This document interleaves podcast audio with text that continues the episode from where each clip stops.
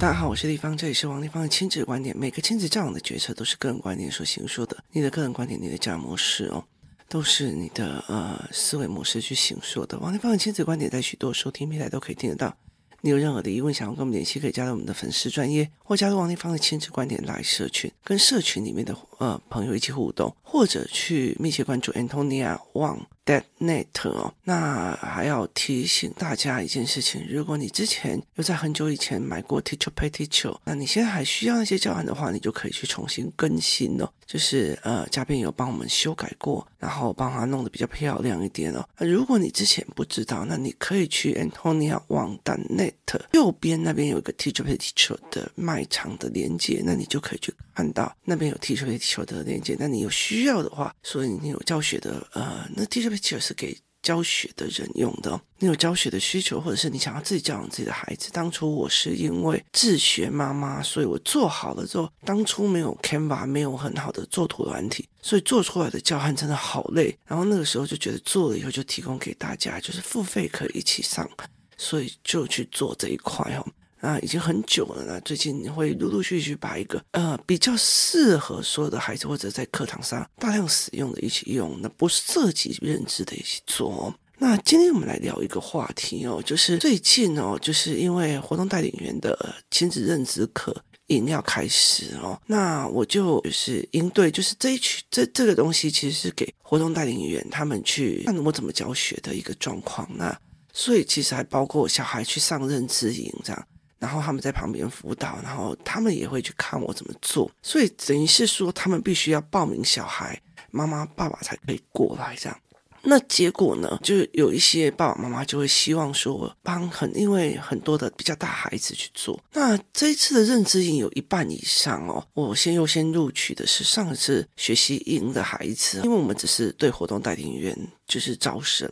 毕竟就是要教他们的嘛，哦，所以就有很很多学习型的孩子。那我们之后想要把它做成一个呃群体，然后国中的时候大家可以一起线上交流。那这个时候，因为他们呃孩子很多都是五六年级啊，然后甚至有国中生。那那个时候，我其实就会跟孩子们来聊一件事情，我就会跟孩子们聊一件事情，是说。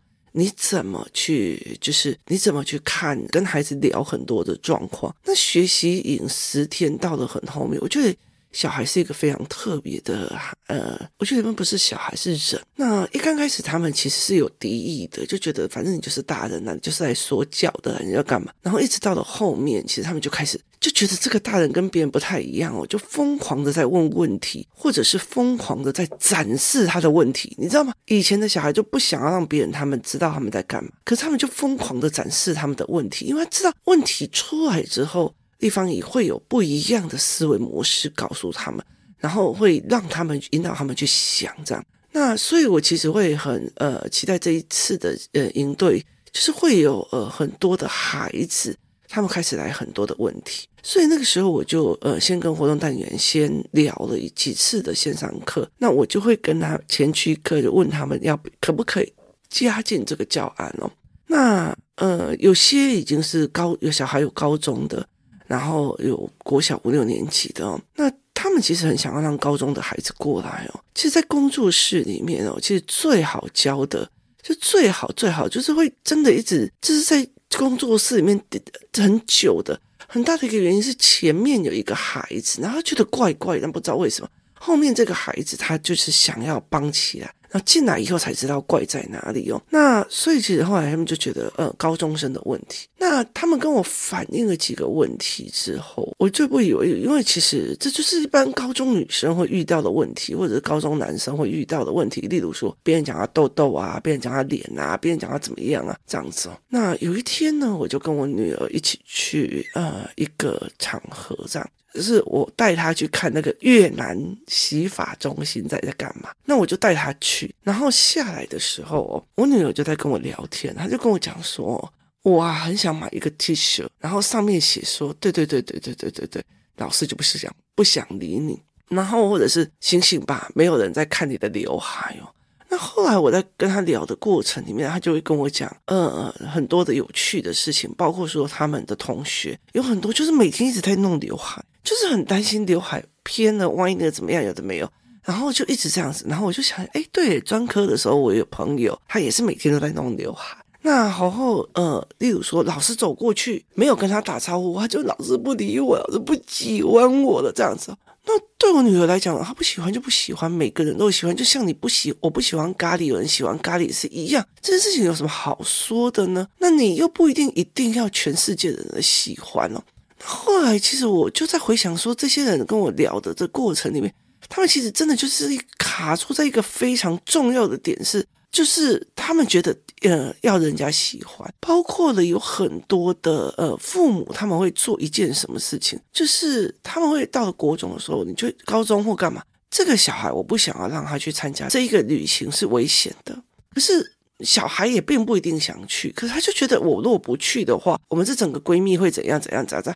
我我不我不去，人家答应他们说要去哪里干嘛，这大家会说我怎样？所以很多的不拒绝，是因为我怕我拒绝了被讨厌。这不是就事论事来讲，而是我觉得我拒绝了，我毁约了，我没有跟着你们一起走，我就等于会被讨厌、不喜欢、排挤哦。所以后来我就这样子想一想，以后我就跟他讲：“OK，那我知道你要的是什么，所以我就做了一个叫做关于爱的教案。”那这个教案哦，其实我觉得，呃，那时候我就是在跟活动代理们线上在聊说，你们要告诉我，你们接受得了还是接受不了？那为什么会这样子在讲哦？就是呃，在早期，就是现在哦，我后来就是去看中国的他们在讨论这一块事情，他们叫讨好性人格，就是你要讨好的，像呃，我从小到大，就是我小孩从小到大，他他的好朋友有那种。今天一定要某某小孩来，要不然他就整个人就萎缩在那边，一直想着他，然后来了以后什么东西都要讨好他的那个样貌哦，他叫讨好型人格。那另外一件事情就是，呃，例如说整个学校里面哦，就是。他被被人家当成婢女在使唤，要去做什么，就是讨好性人格。然后我也有看到，就是呃，之前是工作室的孩子，后来没有在这边。然后他在学校里面的状况也是讨好性人格。那讨好性人格这样子哦，那很多中国的呃论点都在讲哦，这讨好性的人格就是怎样的，那讲怎样子，就他把他当成一个人格。就好像是呃，把它当成一个性格取向，就是它是一个取向，它并不是一个被教养成的概念。它把它变成一个，就是这样鼻子大小每个人不一样的是天生起来的取向。我就说那些搞啊，怎么是鸟诶？你听懂吗？就是这怎么可能哦？然后呢，后来。呃，其中一个他们在讨论的最严重的一个点，在于是说，有一个妈妈为什么会讨好性人格？很多人就在讲说，有一个妈妈，她有一次去他们学校，小孩的学校，然后不知道去做什么事情，这样小孩不知道，然后就有就发现他自己的女儿就在地上学狗叫，然后取悦他们那一群闺蜜的开心，她当场就哭出来的说，她为什么要去讨好这些人？为什么要这么？卑微的去讨好这一些人哦，然后我就会觉得说：天哪，问你呀，你那个意思吗？就是这种东西问你呀，哦，呃，可是很多人就没有办法去看，他就觉得这是一个讨好性人格，在教育里面或者在教养或儿童心理学，他会把它变成一个就是所谓的个人特质，是这个特质。可是我后来就怎么跟他讲一件事情，我说这是整个呃，以政治来讲，这是整个社会所。要给你的好，所以我的教案里面有告诉你这个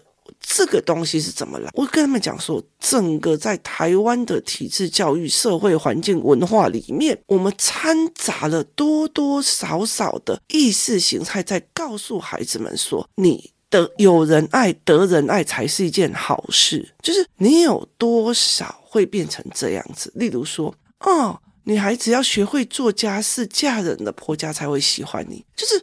他把婆家爱你、喜欢你当成一个目的。好，我是老师，当然不喜欢惹事的学生啊。你要乖乖的，我就会给你糖吃。好，是不是也得人疼？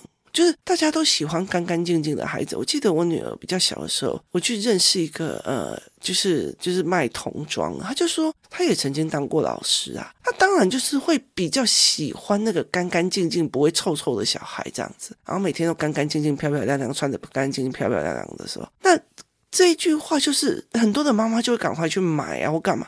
我觉得这个东西，我承认每一个老师都有他喜不喜欢，但是他传递的一个价值是，就是爸爸妈妈会很紧张，说，哎，对，我要让小孩子干干净净的，不要邋邋遢遢的，要不然老师会不喜欢。就是我们传递的一个价值，有人喜欢这件事情很重要，所以不要跟人家吵架，别人才会喜欢你。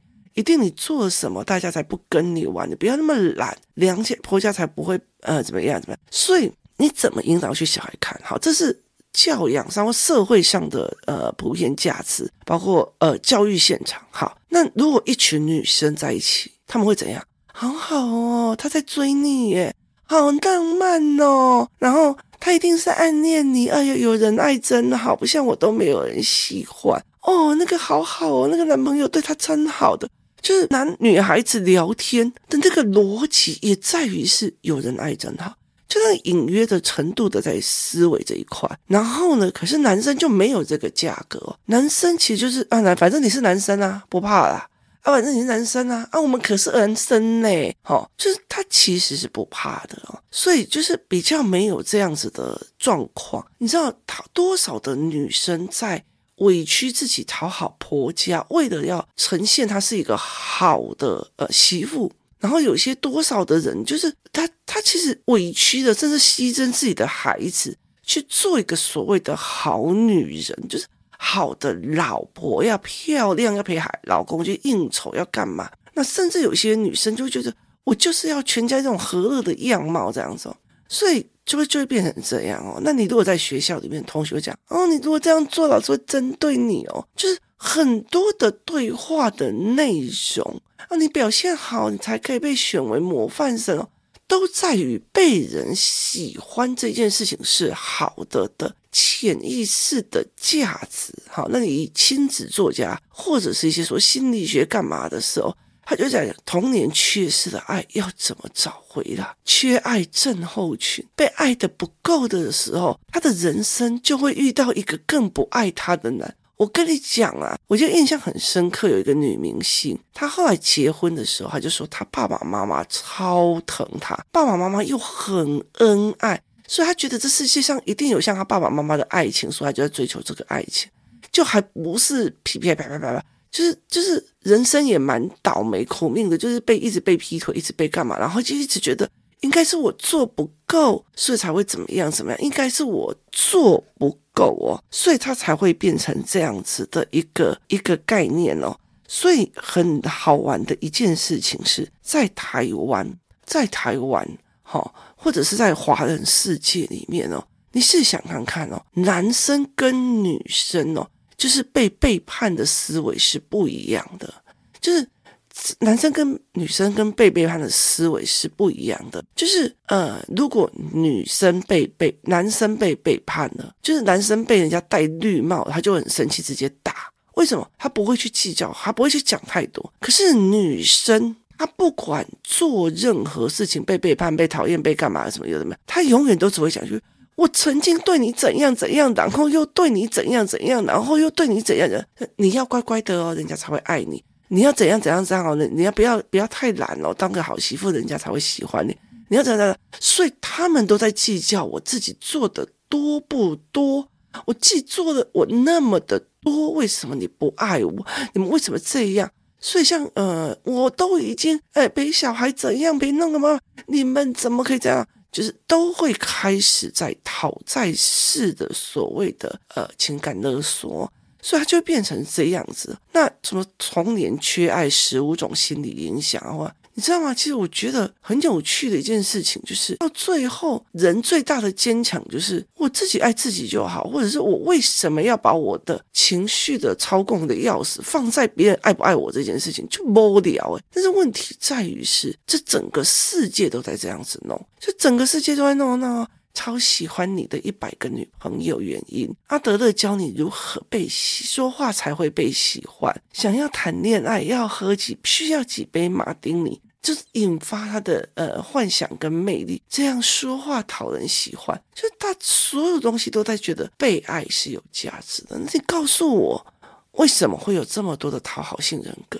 那所以其实我觉得。很有趣的一件事情哦，就是有一天我在看我儿子的作业或干嘛的时候，我就会想了一件事情，就是，嗯，我到底给你多少的通融，你才可以胡搞瞎搞完成这一副德行？就是你了解那意思吗？今天如果是妈妈是一个很严格、很凶狠、很要求大，我告诉你的小孩，为了要让你开心，他一定要考试考得好，不敢犯错，干嘛？为什么？因为他表现尽量好的地方去讨好你，讨好妈妈，就是很多的女生。不被妈妈喜欢的时候，他们会做很多的事情去讨好父母。所以对我来讲，我觉得讨好性格的孩子很大的一个原因，是因为他有一个非常严苛的母亲，就他的那个父亲或母亲，就是所以他为了要讨人喜欢，他就会去做非常非常多的事情哦。那你自己想看着啊，这完全是不一样的哦。那你如果在想一件事情，今天如果是呃你是有钱人家的小孩，例如说你是呃赌王的小孩，像何超群、何超琼，他们很大的一个部分，他们也要讨，就是呃姨娘啊什么都会叫他们讨爸爸的喜欢。可是，在企业界里面，你要讨爸爸的喜欢，就是证明你有能力，跟证明你有经营权，了解的意思吗？好，可是穷人家的小孩，或者是中产阶级家的小孩，他就是莫名其妙的，你要去讨好这一个人，你不是有你的能力拿出来，你就是乖乖的听我话而讨人喜欢。你要乖乖的，然后听我的话，然后照我的话去做，而去讨我喜欢，这逻辑变成这个样子哦。然后，所以妈妈说什么就不可以怎样。妈妈说你不可以留下来吃蛋糕，就是不行。妈妈说你不能怎样怎样，不行，你要乖，那个叫听话的那个乖。所以他到最后也会变得乖哦。为了呃让人家看出来我是一个很呃 happy family，所以我就要怎样怎样。为了让别人看出我是怎么样的，就是他要的是一种乖。那他那个乖，或者是那种讨好，他就要讨好妈妈，他或者是父母。他才可以在这里得到一个价值，才可以活下去。所以我就觉得非常的有趣哦，就是为什么到最后我们把它变成一个性格，而不没有去检讨说这个孩子是怎么养成，他需要讨好人才可以得到自己的价值。就他怎么被养成的，而不是他与生俱来的性格，这才是一个让我觉得非常有趣的事情哦。所以其实我就会看到，就是很多的很很要求自己小孩的那种控制欲很强的妈妈，她其实到了学校里面去，她在去跟同学的相处里面，我不知道我妈妈哪时候发飙，哪时候生气起来要把我丢出去干嘛的没有。所以对我来讲。我也去学校里面去做那些讨好性人格的事情哦，所以我就觉得非常非常的有趣。我觉得心理学跟呃所谓的教养逻辑是非常有趣的一种呃结合，就是它是一个让我觉得蛮有趣的一个思考模式。那后来他们就在做这一一个东西嘛，那我就做了一连串的教案，包括我就跟他讲，好，那我们来检讨这个社会告诉你，你要讨人家喜欢。你要讨别人多少的开心？你要讨别人，别人才会喜欢你，爸爸妈妈才会喜欢你，谁才会喜欢你？谁会喜欢你？好，那我们再来探讨，被人喜欢就一定是好的吗？没有嘛？例如说，呃，你被跟踪狂喜欢，你被呃危险情人喜欢。就是消失的她，也是被她认为她很爱她的老公，呃，喜欢，然后就把她弄得灭了。然后，呃，很多的东西都是这个样。台大宅晚也是她那个女生，她一定会觉得这世界上最倒霉的一件事情就是遇到了这个男生。为什么他要爱我？他如果不那么爱，不是更好吗？他至少就不会丧失了那个性命。好，先去解读是不是真的被爱就是一定幸福的？是为这世界上告谁告诉我，我们一定要被爱，我们才可以活得下去，才会觉得幸福。你我觉得这件事情是很吊诡的一件事情哦，一直卡死在这里。就是我自己一个人都可以过得快乐，我为什么一定要找一个人来糟蹋我？但是我们常常在讲说，婚姻里面就会觉得，你以为嫁给这个人之后，他会为你挡风遮雨，然后你知道婚后才发现一件事情，所有的风雨都是这个男人带来的。他所以就是一个思维的概念哦。那所以我在后面的时候就引导孩子去看，真的你这样子的被爱，你要不要？就是危险情人啊，然后控制欲很强的人啊，或者是很歇斯底里的人啊，然后这些东西的你的被爱是你要的吗？这样的一个东西在解决的一个就是你可不可以？你有没有能力？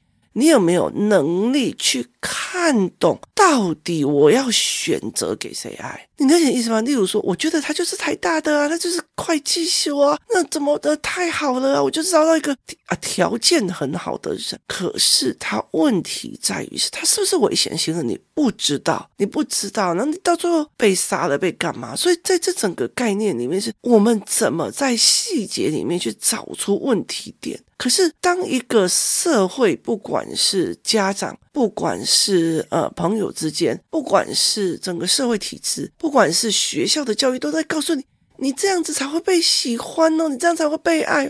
他们一直在宣导的，你被爱才是有价值的，你被爱才是一个哦，那好好哦。她就是美女，所以才会被爱。就是你因为被爱而有很高的价值的这样子的一个价值思维的时候，你告诉我很难。你要么就是变成讨好型，要么就是变成那种失落爱之群主。因为对我来讲，哈，如果有一个人今天他觉得有一个，例如说之前那种所谓的所谓的变形记或什么的，如果你这一辈子都没有出过大山，就是你这一辈子都在一个尼泊尔的山上。然后过得也知己知足，每天都很开心啊，干嘛这样子？你都很开心。好，就会会有一群团队跟你讲说，叫你可以去上海啊或香港住调换住两个月。等你去香港回来之后，第一个我没错，它是长见识，你就会觉得我以后也要去那个地方。